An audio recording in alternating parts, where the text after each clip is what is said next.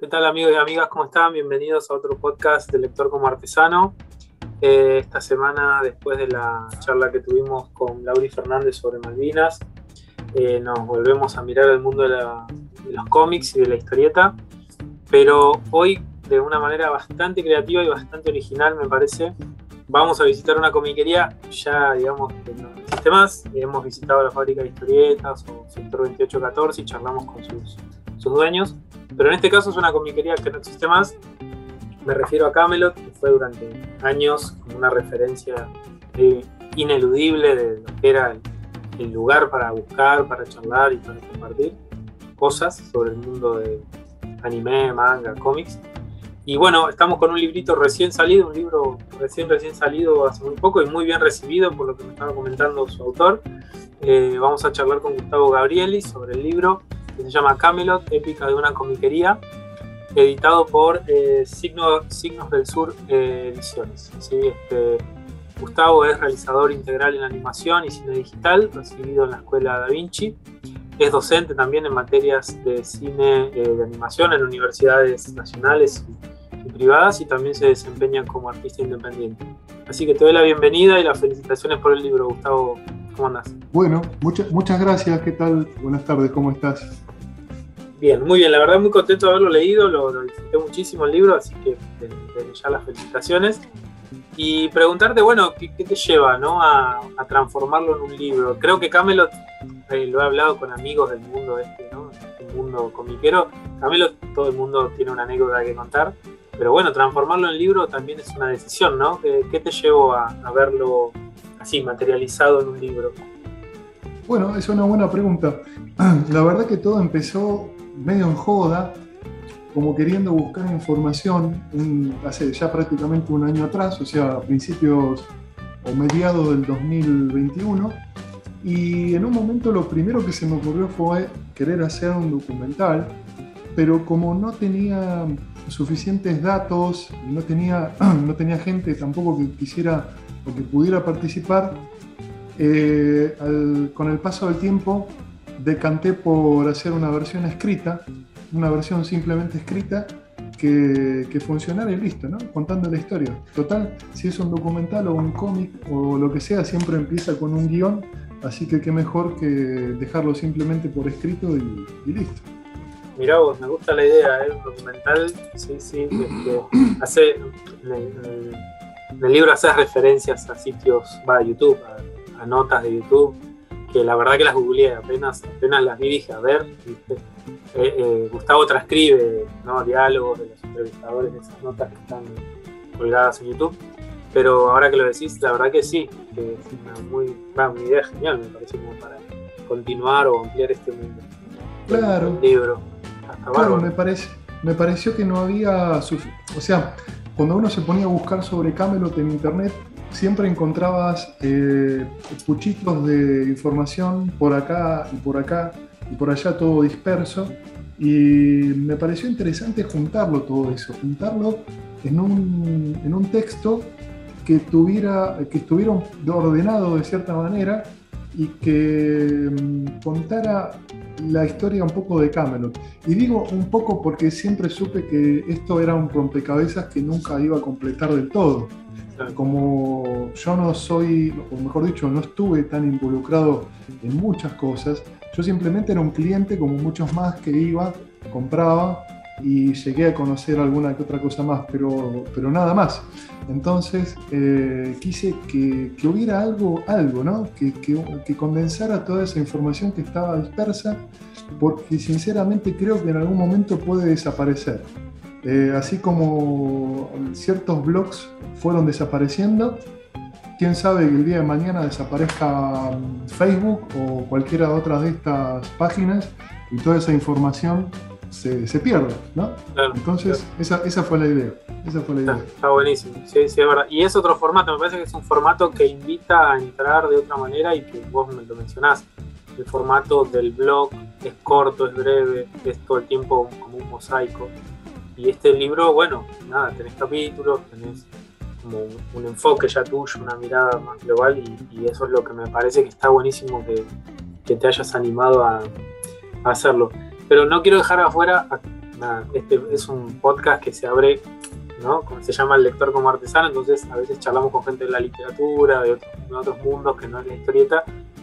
Y yo pensaba, digo, bueno, si alguien le tuviera que, si le tuvieras que explicar a alguien que nunca fue a Camelot, ¿qué era Camelot? ¿Qué, le dirías? en pocas palabras o en una definición. ¿Cómo lo definirías ese lugar? Bueno, eh, es una muy interesante pregunta, porque yo hablando con mucha gente ahora, últimamente, que no conoció Camelot, la referencia que tienen del lugar es que era un lugar chico y que eras mal, mal atendido y que el dueño estaba bajo los efectos de algunos estupefaciente. Y digo, claro, y digo, no puede ser que eso es lo único que sobreviva de, un lugar que para muchos fue otra cosa. Eh, y creo que esa respuesta está en el libro entero, porque es, es, complejo hoy en día con explicarlo con la cultura de la cancelación. Hay muchas cosas que se hablan de Camelot que tal vez no, no de Camelot, ya del dueño, porque el dueño era, era Camelot, Camelot era el dueño, y el dueño y el dueño era Camelot, que hoy en día mucha gente no, no está de acuerdo y me, me, parece bien, ¿no? Cada uno tiene derecho a opinar lo que, lo que quiera. Y eso está en el prólogo del libro, donde dejo en claro que lo que estoy contando es, una, es algo que no está, no está comprobado, no no es 100% comprobado, hay cosas que están, son públicas, uno las puede buscar y las puede encontrar, pero ¿qué es un cuento? Es, es la historia de un relato, un, un relato sobre Camelot y cómo empezó y también eh, hago mención a las otras comiquerías, porque no fue solamente Camelot, fue una época especial. Me refiero más que nada a la época de los 80, los 90, cuando estos lugares eran únicos, realmente no, no había más que esto, no como hoy que eh, uno encuentra material por todos lados, ¿no? En aquella época no te quedaba otra que visitar una de estas comiquerías para encontrar material y que sepan los que no lo conocieron que, bueno, que era, que era otro mundo también, ¿no? No había, no había internet en una época, no había internet, por supuesto, no había redes sociales, y estos lugares eh, eran, como, eran como una leyenda, ¿no? Eran como una meca a la que tenías que ir si querías realmente conseguir algún material que no se podía conseguir en otro lugar. Pero bueno, eso solo. Sí, sí, tal cual, tal cual. Y era un espacio de sociabilidad también, me parece, ¿no? De, encuentros casuales, capaz medio en ese punto ¿no? que señalás vos, esa meca de juntar gente que a veces es muy apasionada o enterarte noticias. Me parece que hoy Internet lo, eso lo dimensionó de otra manera. Y yo tengo el mismo recuerdo que vos, había cosas que solo te enterabas yendo ahí, o sea, no, no circulaban por otro lado. O alguna revista especializada, que también estaba medio, medio explotaron, ¿no? Pero bueno, mencionaste un poco esta idea de que está en el prólogo y me llamó la atención que en algunos momentos vos señalabas como fuentes anónimas, ¿no? Como personas que vos charlaste. ¿Eso fue una decisión tuya a pedido? ¿No, quisiste revelar fuentes por una cuestión, nada, de exposición o, un poco para, no sé, para que la polémica no, no, se vaya para otros tantos? Bueno, acá, acá es donde tengo que contar que hubo un, hubo una confusión con esto porque la gente se pensó que era un copy-paste, un, copia y copiar y pegar de cosas que hay en internet y en realidad no es así porque realicé muchas entrevistas, pregunté a mucha gente. El problema es que, de vuelta, volviendo al mismo tema, y digo lamentablemente porque eh, creo que no es algo que sea correcto del todo, se ha formado una leyenda negra en torno a Camelot que, eh, por la cual hay mucha gente que no quiere hablar.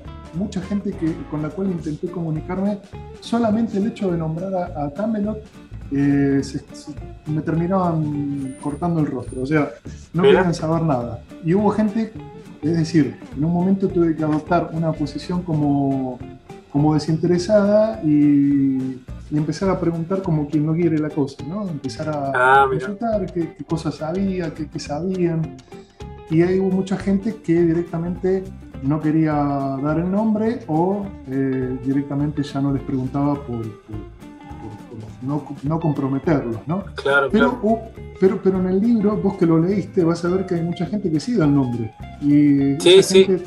toda esa gente le pregunté y, me dieron la, aprobación y este, me dejaron dejar dicho sus palabras en el libro. Y es bastante gente. Me hubiera gustado encontrar más pero me fue imposible. Por ejemplo, Mariela del Carril, que no la pude encontrar, que hubiera sido interesante si, si tenía algo que decir. Supongo que quedará para, para otro documental, tal vez. Y, y, mucha otra gente más. Pero bueno, por lo menos lo que hay está y a veces eh, los anónimos no, es decir, no, no cambian la, la historia, ¿no? Es, a fin de cuentas es una historia y tener un nombre o no no, varía mucho la, cosa. No, no, me parece justamente que me gustó que tu decisión, ¿no? Tu decisión de decir, y un poco me lleva a esta pregunta que fue descubrirlo. Siempre supe que había como... A ver, yo soy bastante outsider del mundo del cómic, no, no estoy metido en todo. Sabía que decía muchas críticas, que ahora vamos a hablar un poco de de Gerardo, ¿no? Su figura, su figura, pública. Pero no al punto de no querer dar nombres, me pareció como llamativo. Pero bueno, me gustó que la idea que vos lo retrates como una postal también de, de esto, ¿no? De lo que es reconstruir la historia de la memoria de un lugar y la historia de un lugar. Eh, y te quería preguntar sobre eso. Eh, eh, la figura de Gerardo, vos la señalás con una, una postal, me parece genial, que es ahora no recuerdo, en el libro mencionaste que es una colección de muñecos de, fan, digamos, ¿no? ah, sí, sí. sí, le realizaron una figura. Sí. Le, realizaron una figura, a ver si te encuentras de. Porque ya que estamos... Milonga, perdón, si me dejan total, es una marca. Sí. Milonga Custom. Son muy famosos. Ahí está, Milonga Custom. Eh, gracias. Eh, ellos meten la figura de él, ¿no? Con su pelo largo, así como en su momento más, más icónico. Claro, entonces que, logre eso quiere decir como que como todo un personaje, ¿no?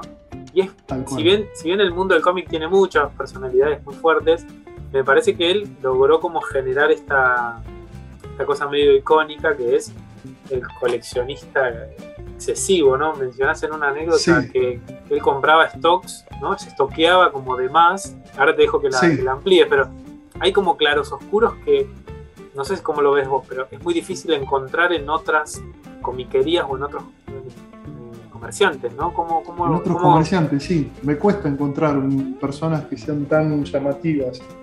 La verdad que yo hoy venía pensando en lo que era Camelot cuando tenía la galería y yo que estuve hace poco por ahí en esos locales, uno los ve, que, los ve como vacíos. En realidad no están vacíos, están llenos de cosas. Lo que pasa es que, eh, para que el, oyente entienda, en la época en que Camelot tenía ocupadas esas galerías, había una enorme cantidad de mercadería. Era, era descomunal la mercadería que había, porque daba la sensación de que eran locales chiquitos y en realidad estaban hasta el techo de cosas. Y eso creo que era parte de, toda esa magia, pero de, la personalidad. Y en cuanto a Gerardo, yo ahí lo que digo es lo que dicen muchos, los que muchos me dijeron y yo también lo digo, es que nunca llegaron a conocerlo personalmente. Era una persona que siempre lo trataban a nivel comercial, era como un, digamos, un cliente o tal vez alguien que era un, colega o este, bien sea alguien que también lo proveía de material, pero nunca, nunca era conocido personalmente. Y creo que se ganó un poco esa leyenda en base a estar todo el día adentro del local, que eso lo sabe todo el mundo, el tipo se pasaba todo el día dentro del local y si no lo veías en algún programa de cable y si no también estaban una, eh, una vez por semana en la radio, en la Rock and Pop y aparte tenía, e-, era como una figura medio pública, no, no como una figura de televisión, no como un actor de cine, pero todo el mundo lo conocía porque el tipo estaba siempre ahí y siempre trataban de que lo atendiera a él, entonces eh, se ganó un poco ese lugar. Sí, sí.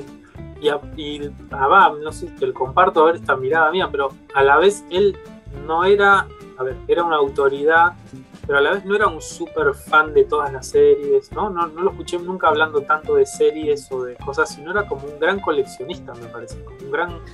Sí. ¿No? Una cosa así. Yo no sé si, la verdad que no sabría decirte eso. Yo creo que él empezó como, y esto lo dicen otros, ¿no? Y esto lo, lo, calco de otras cosas que escuché. Yo creo que él tenía sus gustos como cualquier otro, pero no lo veo, no me lo imagino como un tipo coleccionista. Él en realidad, lo que cuenta un poco el libro, es que quería, tenía como esta, esta cosa de cruzado, ¿no? De, un cruzado, un caballero cruzado, como una especie también de Don Quijote, de querer imponer y, no sé si imponer, pero desplegar esta, esta fantasía que en una época no, estaba, no era común. Me refiero a lo siguiente, en una época no era común que los chicos, eh, que, hubiera 5 o 10 películas de Marvel por año, o que la gente fuera tan fanática del manga, del anime, que los chicos se fueran hoy tan fanáticos de todo eso. En aquella época, estoy hablando de los 80, los 90, que fue la época de, auge de Camelot, eh, no era común eso, era, era muy marginal. Y la gente que gustaba de esas cosas era considerada como, como digamos, este, o era, digamos, era algo muy particular. Entonces me da la sensación de que aparte del, hecho comercial, ¿no? de querer este, ampliar el negocio y todo, y esto por lo que escuché también de, uno de, mis, eh, de una de mis fuentes y que, está, y que está en el libro, es esta idea de, algo más, ¿no? Ya no tener un local y vender cómics, sino de querer este, hacer algo más, como de, llevar este estandarte de que, de que los cómics y las películas y los superhéroes, y el anime y todo eso ocuparan un lugar. Y es más, él mismo lo dice, ¿no? en la última entrevista, él dice todo esto, afirma que, puso su granito de arena y, que contribuyó de alguna manera, y no me cabe duda. Pero bueno, no, no fue el único tampoco, pero creo que fue uno de esas personas importantes. Claro, claro, justo esa entrevista también, eh, una entrevista re interesante porque, nada, se da justo en el momento donde él decide o cerrar, ¿no? Aparece toda esta, de vuelta, ¿no? Otra vez aparece así como era controversial su figura, su salida también lo es. O sea, hay, algo medio, parece como un Elvis Presley, ¿viste? Que está vivo, ¿no? ¿Qué hizo? ¿Dónde está? ¿no? Apareció, se fue, se, debía plata, ¿no? Vos reconstruís como ese abanico de, rumores, ¿no? de, fragmentos. Claro. o sea, y el silencio de él que un poco acrecienta ¿no? esos rumores porque no sé si has podido contactarlo o si te han, has tratado de contactarlo. ¿Cómo es este ¿Cómo ves ese cierre? ¿Cómo, cómo lo, lo, decís en el libro, pero para comentarle a la gente que lo, está, escuchando ahora? ¿Cómo, ¿Cómo, reconstruís esa salida que es, eh, si no recuerdo mal, 2010, ¿no? Es el año que... 2010 es cuando él cierra y luego lo siguen viendo durante un par de años más y no lo encuentran. Después, de, prácticamente el 2015 desaparece. Claro. Completamente de cualquier visión de, de personas. Eh, bueno, primero, primero y ante todo decir al oyente que el libro no trata sobre Gerardo, trata sobre Camelot. Quiero hacer siempre esta, esta salvedad porque eh, hay una cosa que quiero dejar bien en claro, es que una cosa es el, lugar, ¿no? Todo esto del local y lo demás, y otra cosa es la figura de Gerardo, que no se confunda el lector, que yo no cuento cosas personales de Gerardo, lo que cuento es todo lo que yo recuerdo también y lo que pude obtener siempre en relación al, local. Eso por un lado. Por otro lado, eh, tengo una anécdota, una anécdota, que no está en el libro y que no, decidí no, no, no, dejarla porque pasó lo siguiente. Lo primero que quise hacer cuando empecé con mi investigación, evidentemente fue encontrar a Gerardo. Y al cabo de dos meses, porque hubo gente que tardó meses en contestarme en todo esto, eh, aparentemente di con el, no con el paradero, sino con un contacto. Y digo aparentemente porque nunca pude comprobar, ni, puedo comprobar hoy en día que sea él el que me haya contactado. Y en un solo mensaje me contestó que estaba agradecido por, la, por el reconocimiento, pero que no, no estaba interesado en participar. Entonces, a partir de ahí, a mí me da camino libre para interpretar a mi manera los datos que tuviera a continuación.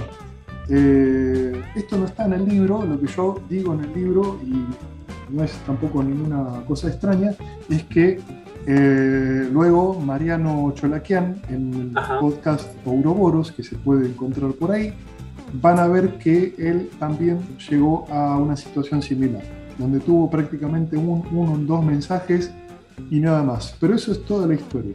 Así que no sabría decirles, creo que nadie sabe, y si alguien sabe, tal vez no lo quiera decir, pero sinceramente a esta altura a mí me, o sea, me interesa, pero para este, para este libro no lo tomé en consideración, porque lo que yo quería contar es la historia de Campbell.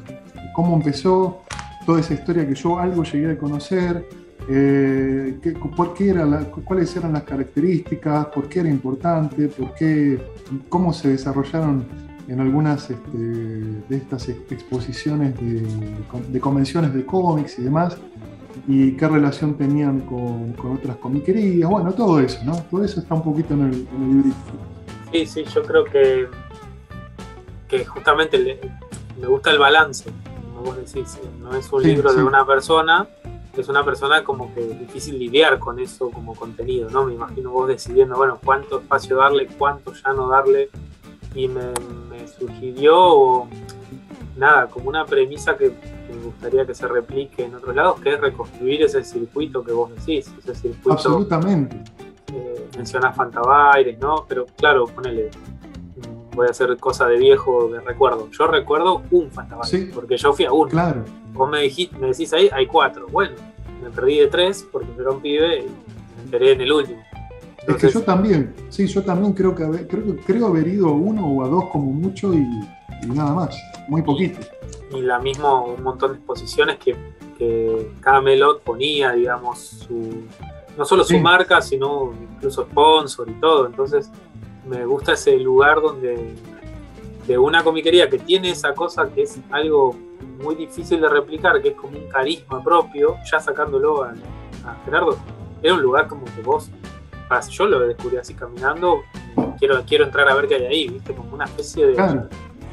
Eh, como un carisma muy propio que coincido que, bueno, hoy es muy difícil de emular y de, conservar, porque es muy difícil heredar ese carisma de, un lugar, ¿viste? Tal cual, sí, sí, sí. Eh, pero bueno, me quedo con ganas como de decir, bueno, eh, no sé, mencionabas Club del Cómic, creo que mencionaste Entelequia, ¿no? El circuito ese que era medio recorrer por ahí. Claro, sí. Ir a Capital y recorrer. sin duda, me parece que Camelot tiene como esta cosa medio hasta sus finales, como, muy, épico, ¿viste? Como muy así, que, hace mucho ruido.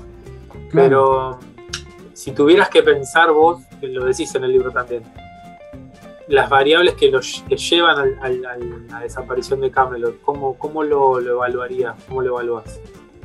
Y yo creo, y, esto es una, un pensamiento mío, que no está en el libro, porque en el libro cuento lo que me, lo que me contaron o lo que pude deducir. Creo que Camelot desapareció porque se terminó una época también. Eh, eh, vos fíjate que al momento que cierra Camelot es la época en que empieza a aparecer las películas de Marvel. Ya veníamos, o sea, faltaba poco para el estreno de Avengers, la primera.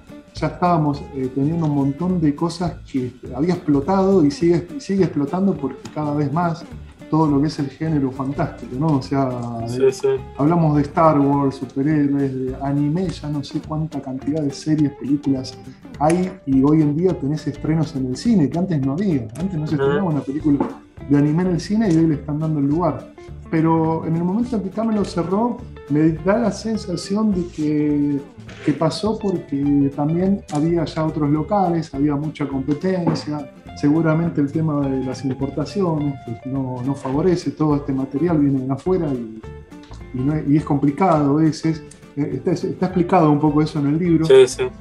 Creo que dejó de ser, simplemente dejó de ser rentable, como dicen, dejó de ser rentable y bueno, ya está, este, la magia, pero se, se acabó ahí, ¿no? También, también cansancio, creo. Yo creo que el cansancio también favoreció eso creo que yo me llevo un retrato de, Gerardo que lo construís vos que, está bueno que es con una intensidad lo vivió, ¿no? De esos años que fueron como 15 años. Y, cerrás con, se cierra con esa nota de él que de verdad es como un saludo, ¿viste? Como, bueno, me cansé, necesito aire y se va. Entonces me parece. Es, increíble esa. Sí, es increíble esa nota. Y me gustó dejarla escrita porque cuando uno la lee, la sensación es distinta que escucharla en YouTube. Esa nota la pueden encontrar en YouTube. Yo pude encontrar a los creadores y la verdad, eh, bueno, tuve la suerte de encontrar a los creadores, me contaron la historia que es increíble, la tienen en el libro. Y me parece que al tenerlo por escrito es distinta la sensación, muy distinta. Al leerlo le da, le, da tiempo uno a comprenderlo y, y, viendo, leyendo todo el libro, a mí también me pasó, ¿eh? porque lo digo como, como escritor, pero como lector, me pasó de que, que, efectivamente genera esa sensación, ¿no? Es como un saludo, como decís vos, es un bueno, hasta, hasta luego. Claro. Hasta el fin.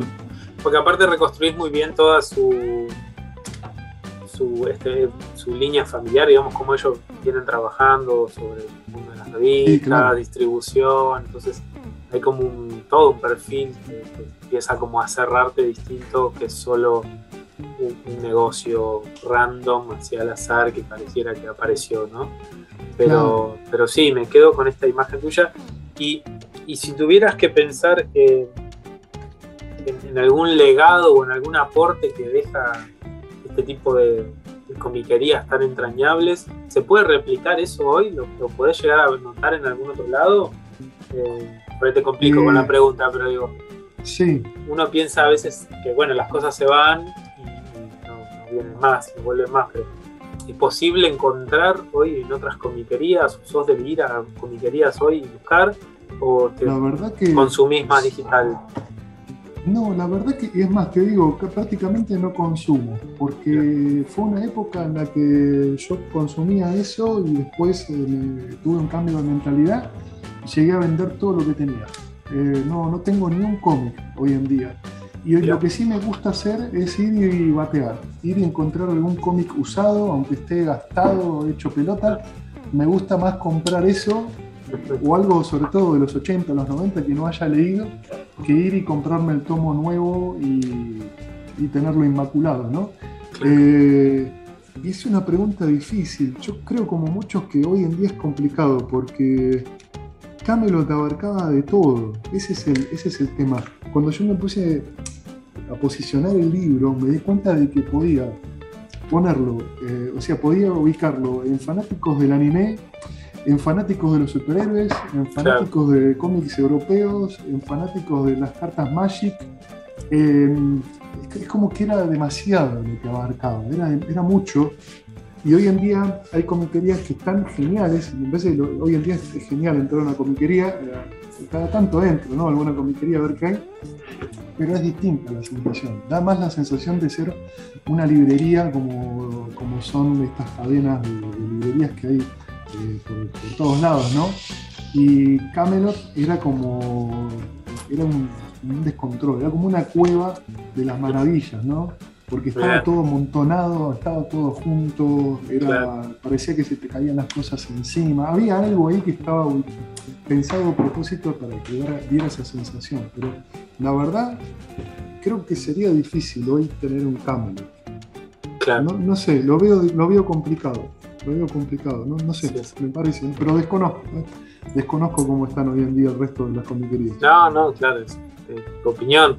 No, me hiciste acordar, también es verdad que eh, tenía mucho VHS cuando estamos hablando, ¿no? De cuando venían a los sumo DVDs, ¿no? De los DVDs que era como lo más top que podías conseguir de series que acá no iban a llegar nunca vía cable y que bueno, por eso me parece que sí, es verdad, desde el 2010 es un momento también donde hay mucha descarga ya de material, los primeros scans, yo me acuerdo de los scans de cómics, ¿no? De afuera, eh, que eran medio inhallables, eran cosas muy difíciles. No, tenés razón, sí, tenés razón, sí, sí.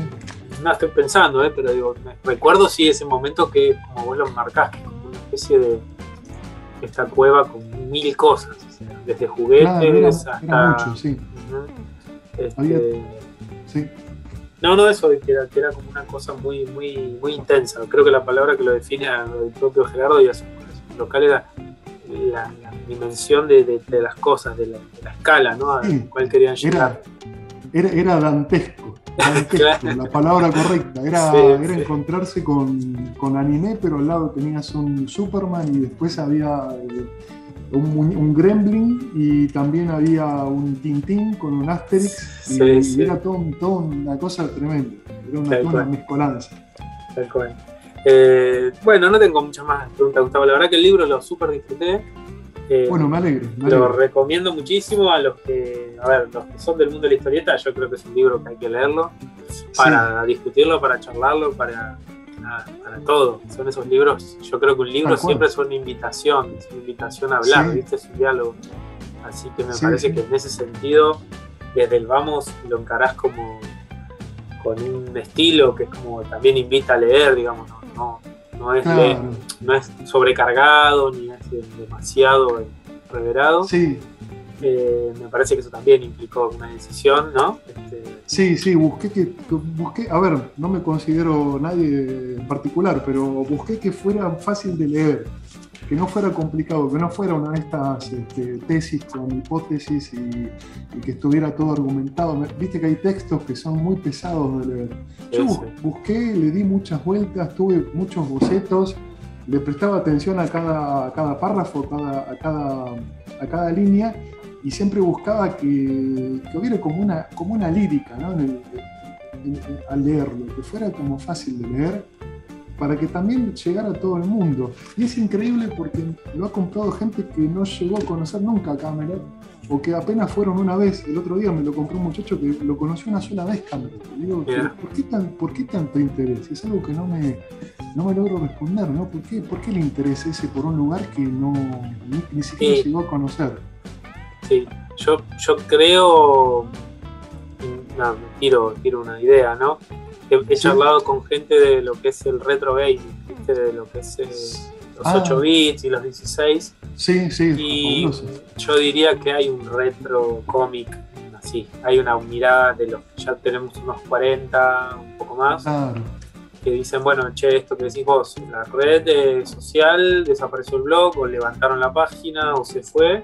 Bueno, lo reconstruyo, o desde mis memorias, Charlé, con unos chicos de la revista Replays, una revista sobre retro gaming, la bárbara.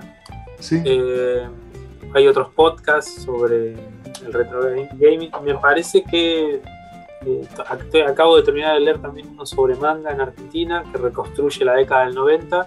Y bueno, ya vamos, ¿viste? 20 años del siglo XXI, entonces me parece que es un momento para poder mirar con cierta distancia también esos años. Y este libro me parece que viste en la tecla porque es estoy seguro que se va a seguir vendiendo. Es un libro que cualquier tipo que surque una comiquería le va a llamar la atención. Sí, sí, absolutamente, no me, no me cabe la menor duda. Me alegro de que la gente se muestre interesada. Eh, me pareció que, que, era un momento ideal también para alargarlo. Tenía pensado hacer algo un poco más grande, pero tampoco es que había mucho más material. Entonces decidí por finalizar ya una versión completa, lo más completa posible, y largarlo en estos momentos de incertidumbre. Y veo que a la gente le, está gustando. Y lo que me gustaría también a mí es que, esto siga, que la gente, porque en el libro, como bien decías vos, se mencionan muchas cosas, pero eh, la información es inconclusa, porque no es, cuestión que ya eh, no está en el libro. ¿no? En el libro se hace reseña, como bien decías, a Fantabaires, a las otras comiquerías. Entonces estaría genial que alguien continúe con esto y que se puedan hacer historias más completas de todos estos lugares, de, una época. Mira, te cuento algo justo, te cuento algo muy rápido, no, no quiero tampoco sacar tiempo. Vos venías hablando de la memoria. Yo fui colaborador radial de un programa que se emite en Concordia hace 30 años y el conductor tiene 80 años, ¿no? Un señor de 80 años. Y él me pidió que busque un tema musical de un programa radial eh, que, de la década del 50 o del 60. Bueno, olvídate que lo podés encontrar, no existe. Entonces él, él, dijo, al final tuve que recrearlo de lo que estaba en mi memoria. Él se acordaba de cómo era la cancioncita y tuvo que recrearlo en, vivo en el, programa radial, ¿no? Entonces es muy loco eso, porque está hablando de que hay cosas que no, sobreviven, ¿no? Bueno, en otra época, pero... No, pero yo creo que para mí el dato que dijiste fue genial. Eh, tenemos como una confianza muy, muy ciega de que la web no se va a ir nunca y que todo lo que está ahí no se va. Y eso es, una falacia o está, mal encarado porque sí se van algunas cosas, no te das cuenta que se fueron. Nadie te avisa que no están más. Entonces me parece que ahí es donde el libro o los formatos más clásicos, más convencionales, logran lo que la, digitalización a veces nos acostumbra, que es que hay de todo, ¿no? Miles y miles de gigas, pero se apagó el servidor y nos vimos, ¿viste? Chau. Claro, tal cual, sí, Por eso me gustó la idea que lo hayas decidido mantener en el libro y que yo lo pueda tener en mi biblioteca, comprar, prestar físicamente, ¿viste? Porque esto podría ser tranquilamente también una serie de posteos en Instagram o en, una red social. Hubiera sido distinto y yo creo que también la idea del libro se me ocurrió más que nada por el hecho de que eh, la gente que iba a Camelot, como la gente que va a cualquier comiquería, ¿qué es lo que quiere llevarse? Algo físico, algo tangible, algo que, de algo que no existe, como Camelot, que ya no existe, o de un dibujo animado, que son personajes que no existen en la vida real. Esto creo que lo vi en un documental de Netflix o de uno de esos que decían que el fanatismo se nutre de esto porque a diferencia, del, por ejemplo, de alguien que le gusta el fútbol, eh, que puede visitar la cancha, que puede ver a los jugadores y demás, eh, no pasa lo mismo con la fantasía. Entonces, no te queda otra que bueno, buscarte algo que, pueda ser un cómic, un manga, una figura de acción, algo que te represente, como bien decías, algo físico que puedas colocar en la estantería o tenerlo a mano. Así que bueno, esa, es la idea, por eso surgió el libro. Sí, gran idea. Así, aplaudo y te felicito. Bueno, Gustavo, te mando un saludo, este, la verdad te, súper agradezco por el tiempo y por no, gracias a vos. el espacio. Y bueno, a los demás que están escuchando, les voy a el nombre, Gustavo Gabrieli. El libro se llama Camelot, épica de una comitería. Y la editorial Signos del Sur Editores lo consiguen. Eh, ¿Dónde lo conseguimos? Sector 2814, seguro. ¿Y dónde más se puede conseguir? Tenemos, bueno, hay otro lugar más que lo tiene, que lo puede llegar a tener, que es eh, Midgar, en la, la mítica Galería Polo. Sí, sí. Y este, están también, para aquellos que están en la zona oeste, eh, en Ramos Mejía se llama el Túnel del Cómic. Ah, lo van a encontrar en una galería Naonis. Van a encontrar ahí también eh, los ejemplares. Bueno, y si no, dejamos algún link de contacto por si alguno te quiere contactar para comprarlo cuando posteamos. Sí, sí, Perfecto, no hay, problema. Bueno, Gustavo, te mando un abrazo y. Un gusto, gracias igualmente a vos. Eh. Nos estamos viendo. Gracias.